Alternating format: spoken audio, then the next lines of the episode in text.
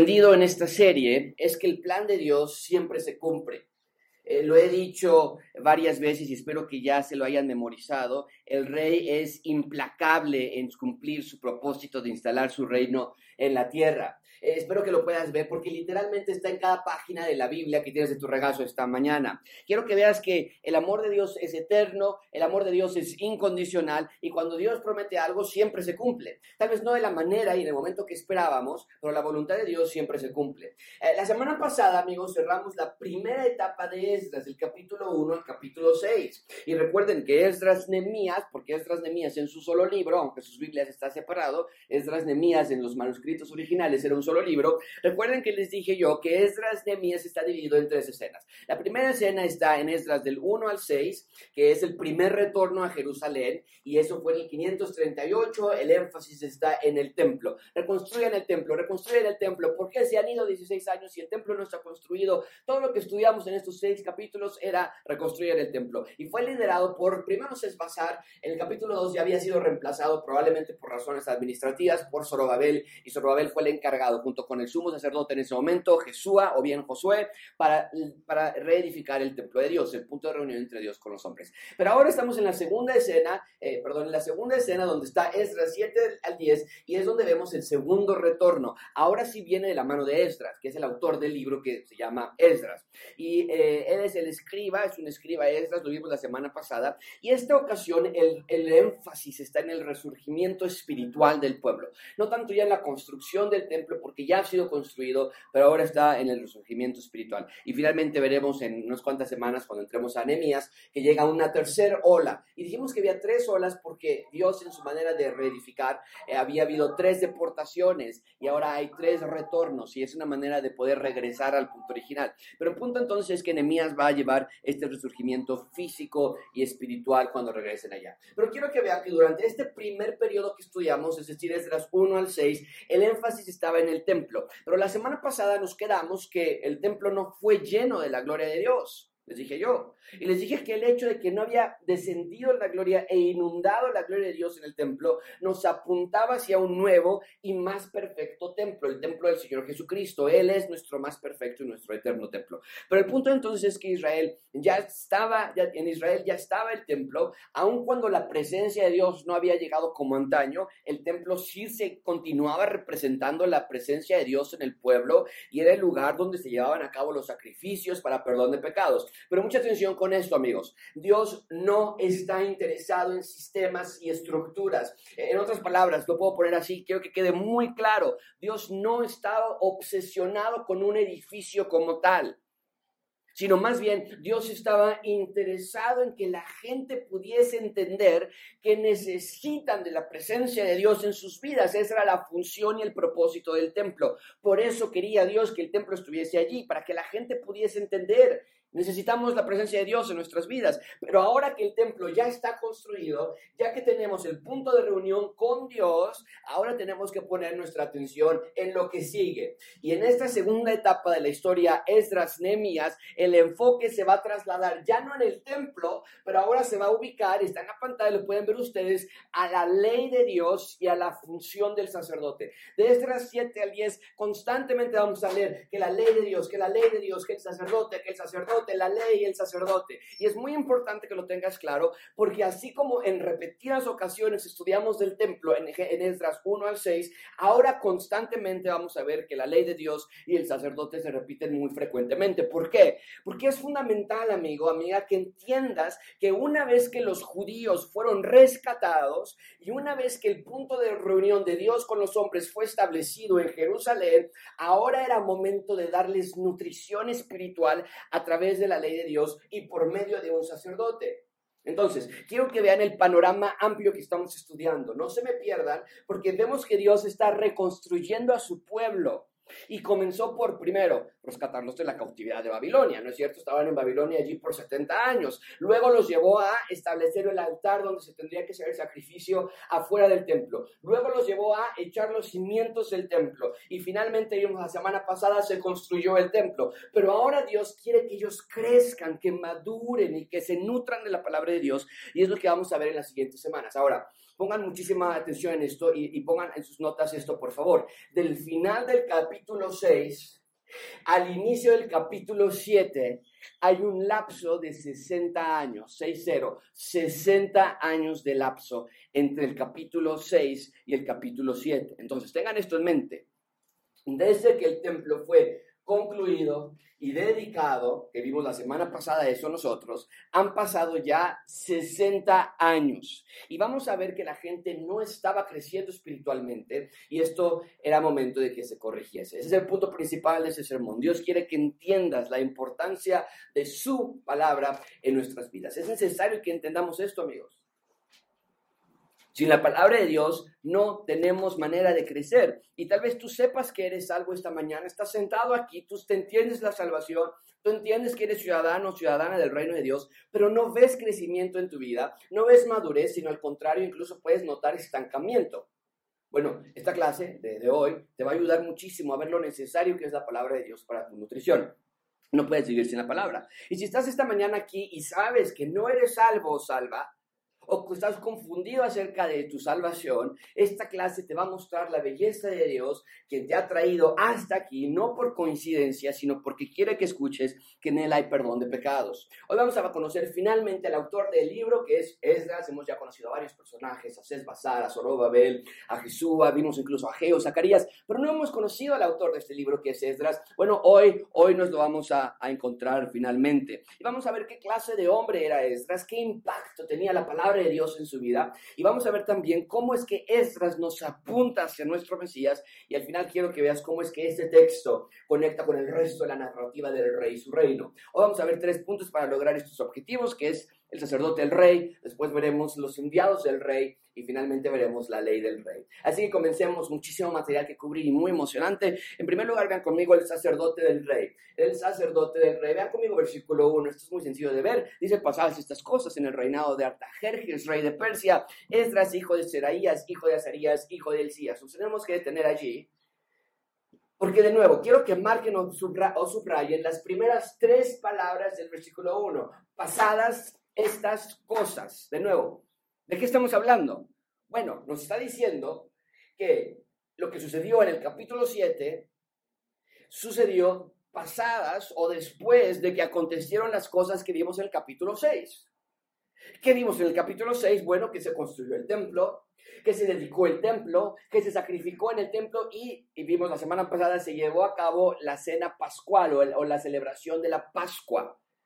Entonces, el autor de Esdras, que es Esdras mismo, nos dice que pasaron estas cosas bajo la administración del rey Darío en el capítulo 6, y ahora nos está diciendo que después de que pasaron todas estas cosas durante el reinado de Darío, ahora estamos hablando ya de otro rey que es el rey Artajerjes.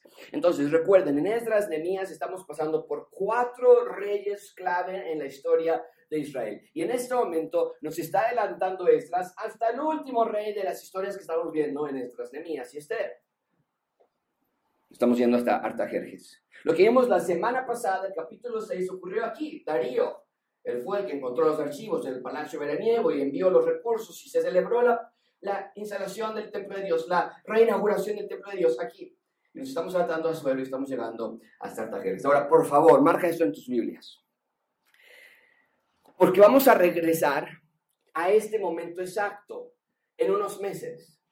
Marca en tu Biblia que el libro de Esther ocurre entre el capítulo 6 de Esdras y el capítulo 7 de Esdras. ¿Qué pasa durante esos 60 años? Bueno, tenemos al rey Azuero. Está allí. Y el libro de Esther nos dice todo lo que sucedió durante, o bueno, algunos eventos que sucedieron durante el reinado del rey Azuero. Y vamos a estudiarlo en un futuro cercano.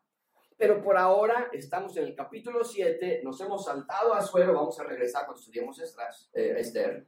Pero ahorita estamos en Esdras 7 y nos dice, ya estamos con Artajerjes y de aquí hasta el final de Esdras Nemías vamos a estar en el reinado de Artajerjes. Bien, entonces, versículo 1 nos dice que durante el reinado de Artajerjes, llega a escena un hombre llamado Esdras. Muchísima atención con su línea genealógica. Es hijo de Seraías, hijo de Azarías, hijo de Isías, hijo de Salum, de Sadoc, de Aitob, de Amarías, de Azarías, de Merayot, de Seraías, de Uzi, de Buki, hijo de Abisúa, hijo de Fines, hijo de Elezar, y lo he subrayado para que vean que los nombres no están puestos nada más allí para llenar espacio.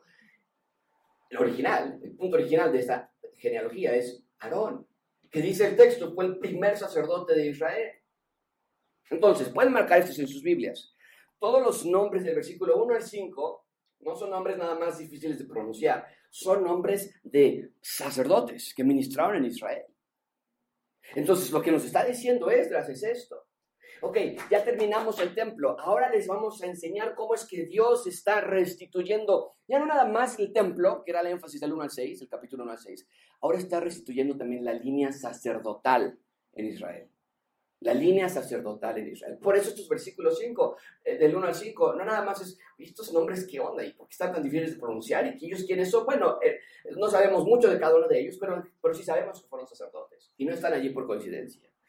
Aunque Josué o Jesúa, el sumo sacerdote, sí fue con ellos, lo acabo de mencionar, Babel y Jesúa estaba con ellos. Cuando llegan de Babilonia, Jesús así los acompaña, pero vemos aquí en el capítulo 7 que Dios está levantando a otro hombre para que se reincorpore de forma oficial la línea de sacerdotes. Y noten que Esdras nos dice que era descendiente, no de cualquier sacerdote, de Aarón, el hermano de Moisés. O sea, el pedigrí de Esdras es ejemplar porque Aarón fue el primer sumo sacerdote que Dios mismo había elegido para que fuese el punto de intercesión. Aarón iba a orar por el pueblo, Aarón iba a, dar los sacrificios por el pueblo, iba a enseñar la ley al pueblo. Entonces, el hecho de que Esdras nos esté diciendo, hey, mi tatarabuelo fue Aarón, era como que Esdras nos está diciendo, esto es un recomenzar en la línea de los sacerdotes. Era como si Dios estuviese diciendo, hey, vamos aquí otra vez. Esto es un reset, esto es un reiniciar para el pueblo de Israel. El rey está rearmando su reino de nuevo. ¿Por qué de nuevo? Porque sus ciudadanos se habían revelado desde el inicio desde Adán y Eva hasta este Israel que estamos leyendo en Esdras, todos se rebelan contra el rey y vez tras vez implacablemente los rescata y los restaura y desea reinstalar su reino de nuevo entre ellos. Y quiero que vean que lo, lo que les mencioné hace un minuto, si del capítulo 1 al 6 el énfasis estaba en el templo, ahora del capítulo 7 al 10 el énfasis está en el sacerdote y en la ley de Dios. Y tenemos que hacernos esta pregunta. ¿Por qué era tan importante la figura del sacerdote? Bueno, para ti y para mí la palabra sacerdote trae una totalmente diferente connotación que la que traía en el siglo, en el siglo de, Esdras, por ahí del 500, 400 eh, antes de Cristo.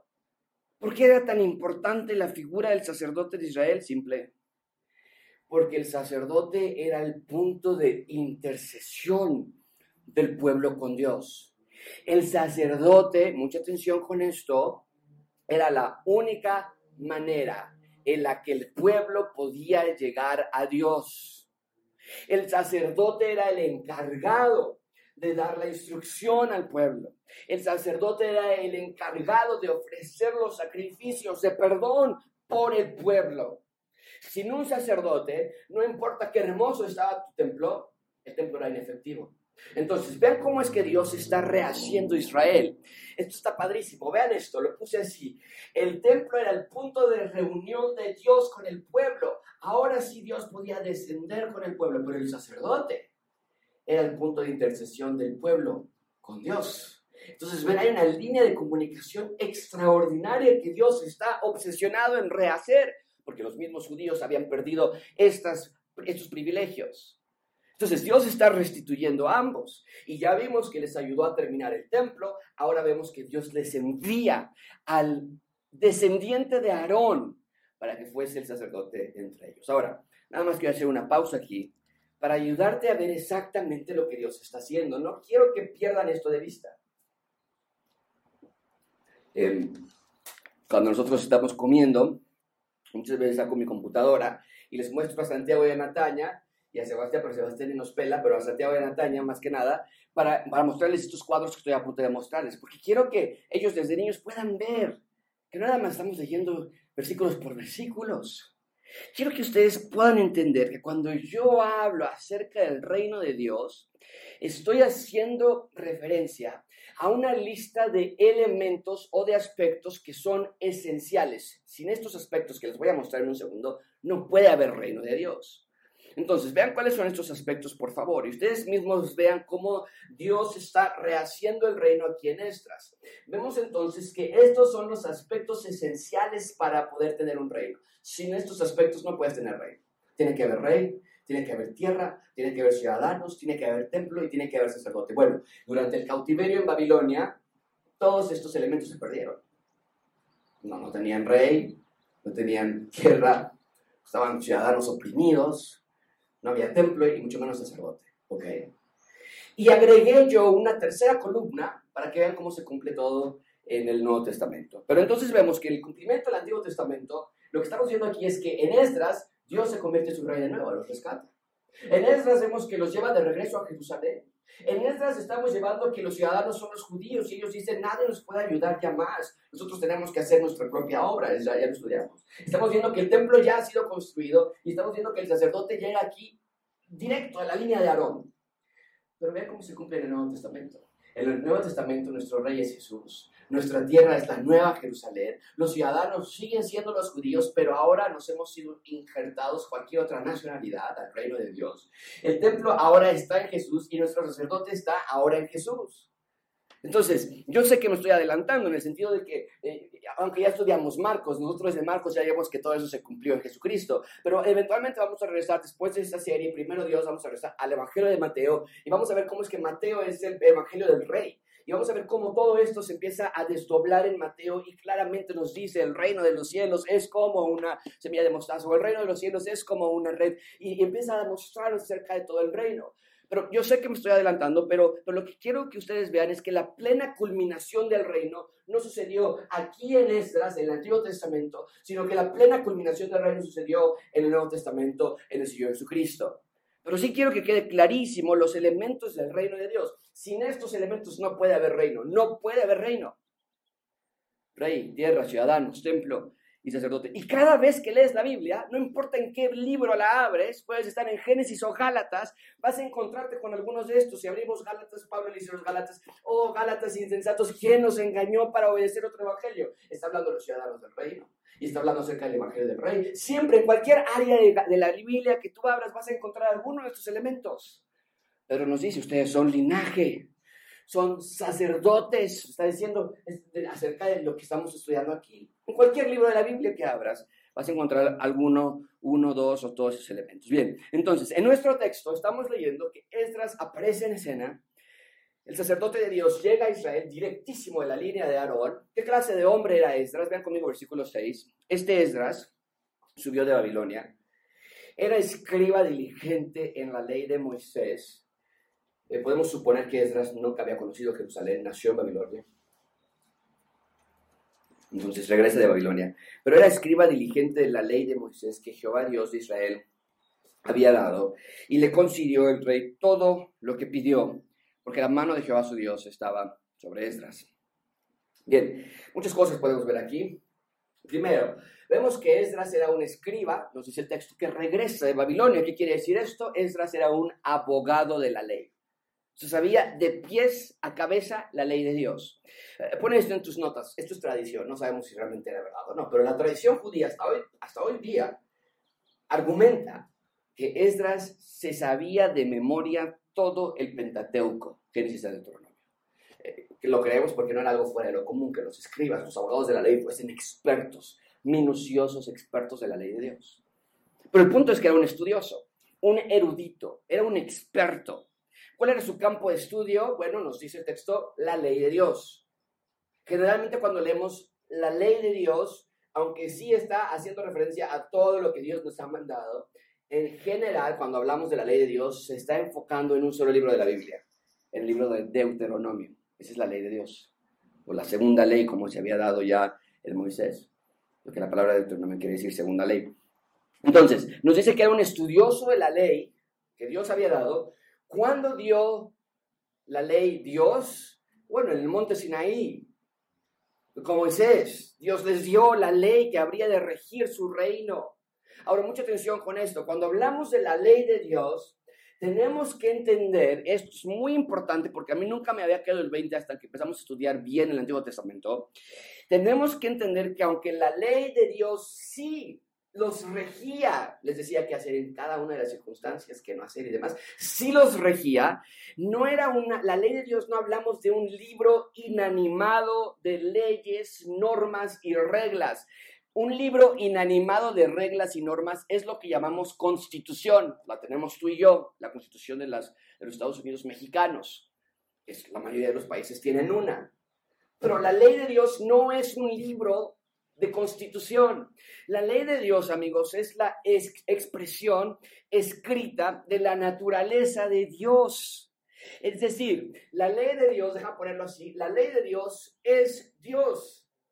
Cada ley cada norma, cada regla que leemos en la ley de Dios nos refleja la naturaleza y la persona de Dios. La ley de Dios nos muestra cómo es Dios. Entonces, mucha atención con esto. Por eso tiene muchísima relevancia cuando Jesucristo viene a escena y dice estas palabras. No piensen que he venido a abrogar la ley o los profetas, sino he venido para cumplir la ley.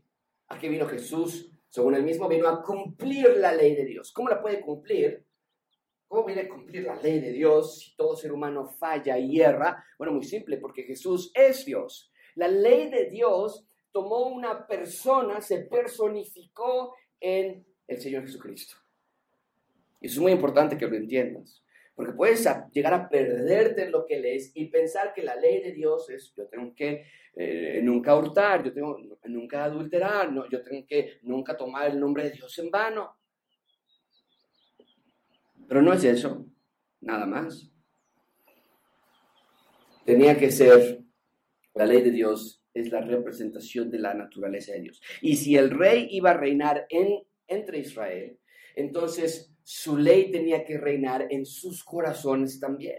Entonces, Esdras era un estudiante de la ley de Dios y por lo tanto la ley de Dios había influenciado la vida de Esdras a tal grado que transformó el corazón de Esdras. ¿Por qué? Porque la palabra de Dios o la ley de Dios es la persona de Dios. Y, el, eh, y cuando Esdras está expuesto a la persona de Dios a, con tal intensidad de ser un estudioso de la ley, pero realmente no nada más está estudiando la ley, sino está estudiando la persona de Dios, al estar expuesto a esta cantidad de, de, de exposición, a la, palabra de Dios y a la persona de Dios, entonces eh, Esdras es transformado y su vida cambia por completo. Y es exactamente lo que tú y yo debemos hacer. Queremos acudir a la palabra de Dios porque el libro al que tú llamas Biblia nos da la persona de Dios, nos dice quién es Dios y queremos estar expuestos a la persona de Dios también. Pablo lo dice así en 2 Corintios 3:18. Por tanto, todos nosotros, mirando a cara descubierta como un espejo, lo que ningún judío pudo haber pensado posible, nosotros sí lo podemos hacer a cara descubierta podemos ver la gloria de Dios. Y al estar expuestos a tal intensidad de la persona de Dios, que dice el texto, entonces somos transformados de nivel a nivel, de gloria en gloria, dice el texto, en la misma imagen que está en el espejo, que es la Biblia. La Biblia nos muestra quién es Dios y su persona y su naturaleza. Y al tú estar expuesto a tal intensidad de la persona de Dios, somos transformados a la misma imagen que está mostrándonos la palabra de Dios. Como por el Espíritu del Señor. De allí lo esencial de leer las Escrituras. Queremos ser transformados a la imagen de Cristo, porque la Biblia es la única manera en la que podemos ser expuestos a tal grado de la presencia y persona de Dios. No hay otra manera Escucha esto, no hay otra manera de profundamente experimentar a Dios. Puedes irte a retiros cuantos quieras, puedes escuchar muchos audios cristianos y enviar muchísimos versículos que te llegan por WhatsApp. Puedes ser miembros de nuestra iglesia y escuchar todos nuestros audios, o bien puedes saber muchísimo de la Biblia, pero nada de eso te ofrece la riqueza de la persona de Cristo como lo hace la Biblia. Nada. Y para ser transformado a la imagen de Cristo, necesitas la palabra. Bien, ¿qué más sabemos de Esdras? Bueno, que era un escriba de la ley de Dios, que estaba regresando de Babilonia, allí había nacido, había vivido toda su vida.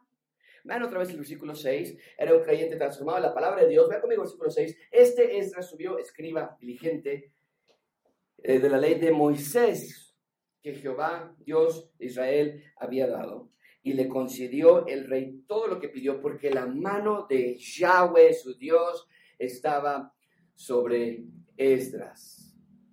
¿Qué más sabemos de Esdras?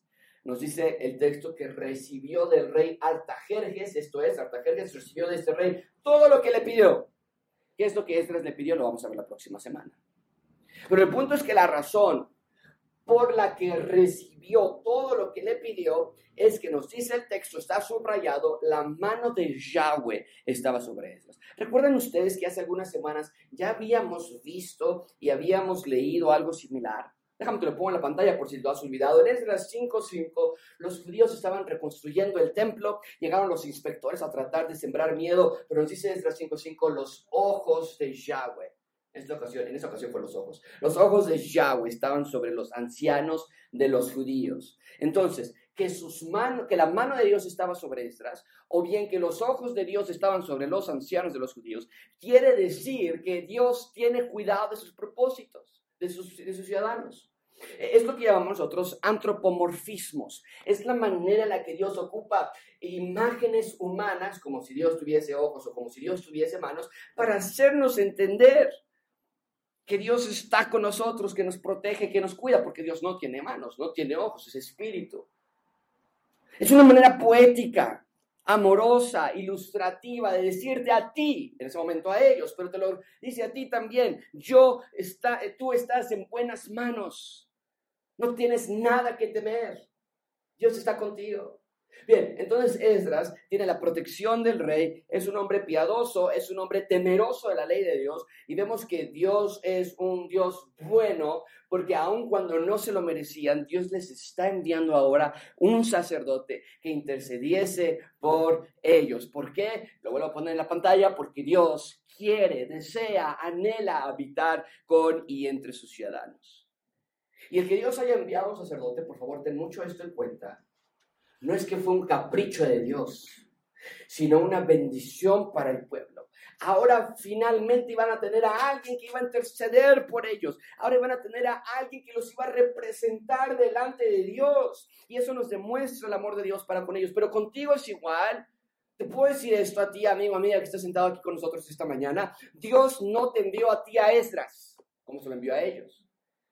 Pero te envió a alguien muchísimo mejor. Te envió al Señor Jesucristo. Y Jesús es nuestro intercesor, que también tú sin merecerlo Dios envió a la tierra.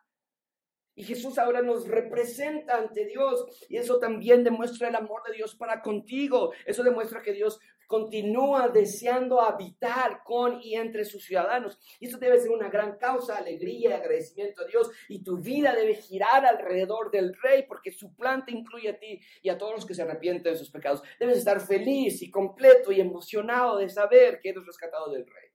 Bien, ahí tenemos entonces el sacerdote del Rey. En segundo lugar, los enviados del Rey. Los enviados del Rey. Versículo 7. Y con él subieron a Jerusalén algunos de los hijos de Israel y de los sacerdotes, levitas, cantores, porteros, sirvientes del templo, en el séptimo año del rey Artajerjes. Bien, de nuevo, tal y como sucedió Nataña me decía, oye papi, pero esto ya había en el capítulo 1. Exactamente, tal y como sucedió en el capítulo 1 con Sesbazar, aquí también vemos Esdras no viene solo. Recuerden lo que les puse al inicio, Esdras tiene el primer retorno y después Esdras tiene el segundo retorno y Nehemías tiene el tercer retorno. Y en cada uno de estos retornos viene un líder acompañado de más personas que vienen de Babilonia o lo que ahora es Persia, porque Persia conquistó Babilonia. Viene el líder con estas personas que acompañan al líder de regreso Jerusalén. Porque recuerden que les dije yo que cuando Ciro dio esa primera orden de regresar a reconstruir el templo, a ver si alguien se acuerda cuántas personas aproximadamente regresaron en esta primera ocasión. ¿Alguien se acuerda? Empieza con 50 y acaba con 1000. 50 mil personas regresaron aproximadamente. Entonces, aquí vemos que ahora Esdras regresa, trae consigo a un grupo de personas. ¿Cuántas personas lo vamos a ver en la próxima semana? O en 15 días, no recuerdo, pero nos da los números de cuántos regresan. Te puedo dar un adelanto, muchos menos que, que 50 mil. No es la misma cantidad. Pero con él trae a más, más judíos. ¿Cuántos regresaron? Lo vamos a ver la próxima semana. Pero quiero que vean que este retorno de Persia a Jerusalén, mucha atención con esto, cuando nos dice el texto, y esto tiene que quedar muy claro, y lo pongo yo en estas maneras para que lo puedan ustedes ver, y si quiere afuera ser instalado. Ahí está. Lo pongo de esta manera porque para mí, yo, yo estoy escribiendo mis sermones y yo digo, ¿cómo puedo mostrar eso lo que está pasando en la Biblia? Tiene que ser gráfico, tiene que ser visual para ustedes. Cuando nos dice el texto que Esdras se llevó consigo a ciertas personas de Babilonia a Jerusalén, en realidad se está asemejando a otro éxodo que tuvieron, el primer éxodo que fue el de Moisés. Yo lo veo de esta manera. Moisés tuvo un éxodo, en Génesis, éxodo, Levítico, Números, Deuteronomio, escuchamos todo acerca del origen de Israel y de cómo tuvieron un éxodo. Bueno, el éxodo de Sesbazar que vimos hace unas cuantas semanas, el éxodo de Esdras que vimos hace otras cuantas, que estamos viendo hoy, y el éxodo de Nehemías que veremos en unas cuantas semanas, son como reflejos del éxodo que tuvimos con Moisés en el libro de Éxodo, cuando Moisés rescató a través de la mano de Dios, por supuesto, a, Israel. Pero quiero que vean lo que Dios está haciendo con los judíos. Es un recomenzar de la historia. Vamos otra vez a lo mismo que había pasado antes. Con Moisés fueron rescatados de Egipto, con Sesbazar, con Esdras y con Emías van a ser rescatados de Babilonia, pero al mismo tiempo, estos éxodos, esto es lo más hermoso que yo quiero que ustedes puedan ver, estos éxodos no se quedan aquí, nos reflejan o nos apuntan o nos ilustran a otro éxodo todavía más. Este éxodo que hubo con Moisés y que hubo con Cesbazar después y con Esdras y después con Emías son solamente sombra del éxodo que tendríamos con el Rey Jesús. Nos entonces que estos éxodos del Antiguo Testamento nos apuntaban hacia el último y más pleno éxodo que tendríamos con el Rey Jesús, donde el Rey Jesús no nos rescató del pueblo, sino nos rescató de la muerte espiritual que teníamos al pecado. Entonces, no lean tan a la ligera. Esdras capítulo 7, que Esdras llevó consigo a personas de Babilonia a Jerusalén. Porque cuando tú lees eso, tú te debes poner allí. No con Esdras, y tampoco eres judío, pero sí puedes decir, y Jesús llevó consigo al vencer en la cruz a todos los que habían creído en él. Bien, entonces Esdras va de regreso a Jerusalén, regresamos a nuestro texto, porque quería yo que vean esta hermosura, como toda la Biblia se conecta, y de nuevo, si tuviéramos que poner aquí dentro de más flechitas, yo pondría aquí el Pentateuco, y aquí tendríamos los profetas, y todo lo que sucede en el Antiguo Testamento, y todo lo que Jesús refleja en el Nuevo Testamento, toda la Biblia, es eso. No puedes abrir tus filipenses y decir, más nuestra ciudadanía está en el, en el reino de los cielos, y ustedes no son de la tierra, sin pensar en el reino de Dios. No puedes abrir ningún libro de la Biblia y decir, ¿qué es lo que Dios quiere que yo aprenda hoy acerca de cómo eh, cinco consejos para tener un matrimonio exitoso? ¿Cómo le puedo hacer para arreglar mis finanzas? No, la Biblia no se trata de eso. La Biblia se trata del reino de Dios que, claro, afecta a tus finanzas y tu matrimonio, pero primordialmente se trata acerca del reino de Dios. Pero bueno, regresamos a nuestro texto. Vemos que Esdras va de regreso a Jerusalén con un grupo de personas, les voy a decir cuántas en unas cuantas, en unas cuantas semanas. Pero no, no es un viaje sencillo. Vean conmigo versículo 8 y 9. Llegó a Jerusalén en el mes quinto del año séptimo del rey. A ver, aquí los que son buenos para las matemáticas nos va a decir, es verdad, me hubiera gustado que nos hubiera dicho cuántos meses estuvieron viajando, pero nos da la información, nos dice el versículo 9, porque el día primero eh, del primer mes fue el principio de la partida de Babilonia. Entonces salieron el día 1 del primer mes y llegaron el primer día del mes quinto. ¿Cuántos meses estuvieron caminando? No, cinco. Llegaste el primer día del primer mes y llegaban el primer día del mes quinto. Fueron cuatro meses, no viajaban el quinto mes, llegaban el primer día del quinto mes, pero es una trampa para que ustedes pongan atención al texto. Y dice aquí que llegaron a Jerusalén estando con él la buena mano de Dios. Les tomó cuatro meses en llegar porque era un viaje muy largo. Hoy esta, esta parte de Susa es lo que conocemos como Irán y ellos caminaron de, que, de lo que era la capital del imperio medo-persa, y le puse esta línea roja, esta línea que está acá, no le hagan caso, era de otro mapa que estaban ahí, pero caminaron toda esta línea roja hasta llegar a Jerusalén. Era un viaje muy largo. E iban cargados con materiales y recursos, los vamos a ver la próxima semana, espero que ustedes adelanten y vean con cuánto iban cargados ellos para, para, para regresar a Jerusalén. Entonces iban de lo que hoy es Irán hacia Jerusalén. Entonces de nuevo tenemos una caravana de personas que va de la esclavitud hacia la libertad. ¿Por qué? Porque el rey levantó a un sacerdote que se los llevara. Ellos no lo pidieron, en muchos sentidos ellos no lo buscaron, no lo merecían, pero el rey quiere instalar su reino en la tierra y quiere que sus ciudadanos sean rescatados y perdonados y restaurados. Bueno, ahí tenemos entonces los enviados del rey, esta caravana de judíos rescatados de la esclavitud. Finalmente vean conmigo la ley del rey. La ley del rey, versículo 10. Con eso cerramos. Porque, dice el texto, porque Esdras había preparado su corazón. Ahora quiero tener aquí un segundo nada más. Porque amigos, cuando Esdras estuvo en Babilonia, cuando era un joven, como algunos de los jóvenes que están aquí, Esdras no sabía lo que Dios tenía para él. Cuando Esdras era joven, él no sabía lo que Dios tenía preparado para él. A veces leemos estos héroes de la Biblia o leemos estos personajes de la Biblia y nos imaginamos que son grandes hombres, musculosos, valientes, sin dudar. Pero no es así. Esdras no tenía ni por aquí se le pasaba la idea de que él iba un día a ser el sacerdote de Dios. Él no sabía que se iba a convertir en una figura histórica para la nación de Israel. Pero lo que nos dice el texto es, aunque él no sabía nada de lo que vendría en el futuro, él se dedicó a preparar su corazón. Eso sí podía hacer él. Eso sí sabía que tenía que hacer él. Eso quería que su vida fuese influenciada en su corazón por Dios. Estas quería que su vida fuese transformada por Dios. ¿Qué tal tú? ¿Por quién estás siendo influenciado? Si pudieras elegir una entrevista con alguien famoso, ¿a quién elegirías? ¿A quién es tu héroe? ¿Quién es tu autor favorito? ¿A quién admiras? Porque lo que vemos en este texto es que Esdras tenía solamente un deseo, ser como mi rey, ser más como el rey, ser un seguidor del rey. El rey era el héroe de Esdras. Para él no existían los Avengers, para él no existía Spider-Man, para él decía, yo quiero ser como el rey, él es mi héroe. Su influencia más real, más verdadera era Dios. Así que ten cuidado en qué haces con tu tiempo, y con tu dinero, y con tu vida. Si inviertes todo tu tiempo y atención en la escuela, o en tu figura, o en tu negocio, o en tus hijos, ahí está tu ídolo.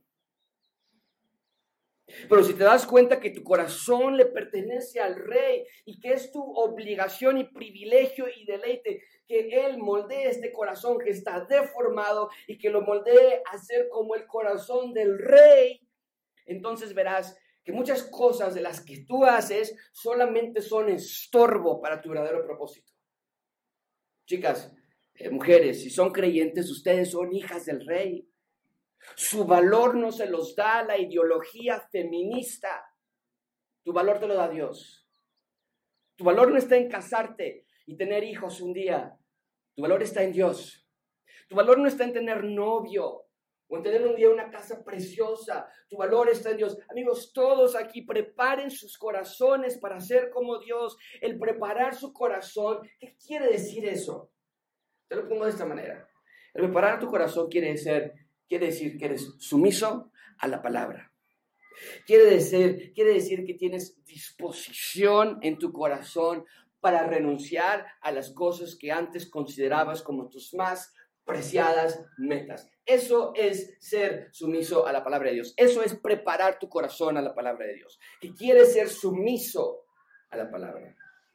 Quieres renunciar a las cosas que antes tú considerabas tus metas más ansiadas. Eso es lo que hizo Esdras. Pero te quiero decir algo. La preparación no es mágica. Esto va acompañada de algo más. Alguien que dice, Josué, yo quiero preparar mi corazón, tienes que considerar todo lo que hizo Esdras. Ven conmigo de nuevo al versículo 10. Dice Esdras, dice nuestro texto que Esdras preparó su corazón para inquirir la ley de Jehová. Inquirió la ley de Jehová. ¿Qué quiere decir inquirió? ¿Qué quiere decir que preparó, se quiere ser sumiso a la palabra para renunciar a todas las cosas que no sean eh, eh, metas, lo que antes considerado sus metas preciadas. Pero ¿qué quiere decir que preparó todo eso? ¿Para qué? ¿Con qué objetivo? Nos dice el texto, para estudiar, para pensar, para meditar, para analizar las escrituras. Cuando nos dice el texto que inquirió la ley de Jehová, esto nos habla de leer libros edificantes. Esto nos habla de escuchar podcasts. Esto nos, habla de escuchar entrevistas, conferencias, predicaciones, leer artículos. El ser estudiante de la Biblia habla de un estilo de vida, no de una acción. Que bueno, yo soy estudiante de la Biblia porque domingo voy a la iglesia. No, eso no te hace un estudiante de la Biblia, eso no te hace un inquiridor de la palabra de Dios. El ser estudiante de la Biblia habla de un estilo de vida, de formación, que constantemente quieres aprender y crecer y madurar y estás listo para ver cómo la Biblia se conecta entre sí. En gracia abundante esa es mi meta principal. No tengo otra. Que ustedes puedan ver la belleza de las escrituras, nada me importa más. Porque si ustedes no pueden ver las bellezas de las escrituras que tienen en sus teléfonos o en sus regazos, nunca te vas a acercar a la Biblia. La vas a ver siempre como aburrida. Y mi esfuerzo para mis propios hijos, primordialmente antes que ustedes, para mis propios hijos es que ellos puedan ver la belleza de las escrituras para que se puedan acercar a ellas. Pero si logras apreciar la hermosura de la palabra de Dios, vas a encontrar allí la respuesta a todas las cuestiones de la vida. Así que lee tu Biblia. Si no sabes por dónde empezar, nosotros enviamos sugerencias todos los días a través del menú del día. Pero no nada más se queda en leer unos versículos, sino que habla de sentarte y leer y subrayar y estudiar y orar y agradecer a Dios por su palabra, confesar tu pecado que constantemente te aleja de Dios porque tú entiendes sin confesar el pecado no puedo entender las escrituras. Gracias, mudante, por favor te ruego que dispongas en tu corazón ser un estudiante de la palabra de Dios. Pero no se queda nada más en saber mucho. Ven conmigo versículo 10. De nuevo, preparó su corazón para inquirir la ley de Dios y para cumplirla. Esto habla de un deseo de obedecer lo que lees. Amigos, por favor, cumplan la palabra de Dios en sus vidas. No estoy hablando de perfección, pero que tengas en tu corazón un deseo sincero de cumplir lo que lees que quieras obedecer, que necesites obedecer. Esta se dio cuenta que conocimiento sin obediencia es desperdicio. Porque los demonios también creen y tiemblan. El ciudadano del reino es un estudiante de la palabra, pero no para almacenarla, sino para obedecerla. De nuevo, quiere ser como Dios porque está siendo expuesto a la persona de Dios. Es un espejo. La palabra de Dios es un espejo. El reflejo no eres tú. El reflejo es Dios. Que está reflejando en ti. Y cada vez que tú abres la palabra de Dios, ves la gloria de Dios, nos dice Pablo a los Corintios, la gloria de Dios reflejada sobre ti. Y cada vez que te adentras más, quieres que esa gloria te transforme más y más. Pero esto no se queda para ti solamente. Esto es extraordinario. Lo que hizo Estras aquí es padrísimo. Nos dice el texto, versículo 10, preparó su corazón para inquirir la ley y para cumplirla y para enseñarla. El ciudadano del reino de Dios comparte con otros lo que ha aprendido. Hombres, eh, papás, casados o jóvenes solteros que se han de casar en un futuro, déjame hablarte a ti por nada más unos minutos.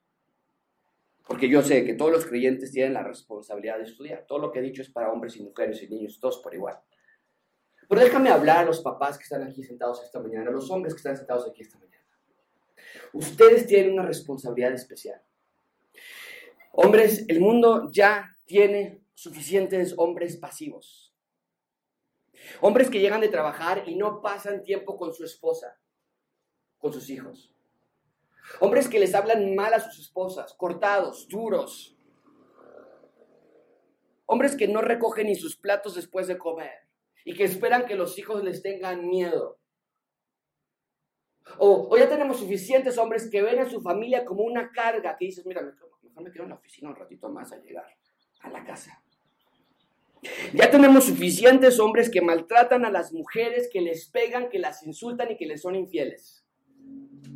Ya tenemos muchos hombres groseros, sedientos de sexualidad, hambrientos de placer.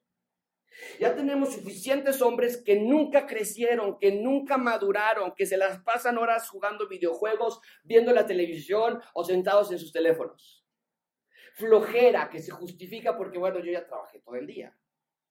Indiferencia que se disfraza de, bueno, es que estoy estresado, ahorita no puedo estar con ustedes. Ya tenemos a suficientes hombres borrachos que abandonan a sus familias todos los fines de semana por irse a tomar alcohol. Ya tenemos a suficientes hombres que no leen sus Biblias y le dejan a la esposa la labor que les pertenece a ellos. Ya tenemos a muchos hombres que no quieren y pueden dejar la pornografía. Ya tenemos suficientes hombres que lastiman y mienten y causan dolor a las esposas y los hijos. No más. Ya no más lágrimas de los hijos por ver que el papá le está gritando a mamá. No más lágrimas de hijos que sufren divorcios porque su papá nunca entendió que su esposa es la única mujer de su vida. No más. Los hombres de Dios son pastores en sus casas, ejemplos, dedicados estudiantes de la palabra de Dios. Tal vez no entiendes todo y tal vez te cuesta trabajo, pero te esfuerzas y te humillas ante Dios y tomas tu rol de hombre, no de niño. Amigos, no somos un hijo más en la familia. El estar casado, tener hijos, que te vaya muy bien el trabajo no te hace un hombre de Dios. El que te planchen y te cocinen y te doblen la ropa y te dejen ir con los amigos y te dejen echar el ajo no te hace un hombre, te hace un niño en cuerpo de hombre. Los hombres del reino guían, no pierden. Construyen, no destruyen. Aman, no odian. Que los hijos sean más apegados a las mamás es una vergonzosa denuncia contra cada uno de nosotros. Nos debería dar pena. Porque, aunque claro que hay un apego maternal cuando los niños se acercan a las mamás, el hecho de que no se acerquen a ti no es porque no quieran, sino porque no pueden. No saben cómo. No tienen confianza contigo, los has maltratado, no inviertes tiempo en ellos, los te has burlado, los has insultado, has tenido un estándar altísimo para ellos que ni tú puedes cumplir. No hay comunicación con tus hijos, te sientes alejado de ellos y ellos de ti. O se va la mamá a trabajar, a trabajar o sale la mamá a algún lugar y te quedas con ellos. Este, les pongo una película, niños. No les das ejemplo de cómo amar. No eres el canal por el cual el amor de Dios está llegando a tu esposa y a tus hijos. No das ejemplo de cómo estudiar la ley de Dios. Hemos creído la mentira de que los hombres somos insensibles, de que no sabemos hablar, de que no podemos comunicarnos, de que no tenemos paciencia para los hijos. Ah, no, mira, dile a tu mamá porque yo ya, ah, no, no, ya no puedo. Hemos creído la mentira satánica de que no podemos ser cariñosos, entregados, devotos, comprometidos. Hemos caído en esta mentira de que nuestra mayor responsabilidad es que no le falte nada a nuestra familia. Hombres de gracia abundante, seamos hombres de la ley del rey. Amigos, Dios quiere que entendamos la importancia de la palabra de Dios en cada uno de ustedes. ¿Te das cuenta? Que no la vas a hacer con 45 minutos de predicación a la semana. No lo vas a lograr. Necesitas la palabra de Dios. El pueblo de Israel necesitaba la palabra de Dios. Esdras necesitaba la palabra de Dios y por ser expuesto a ella su vida fue transformada para siempre. Tú también necesitas la palabra de Dios para que tu vida sea transformada para siempre. Vamos a orar.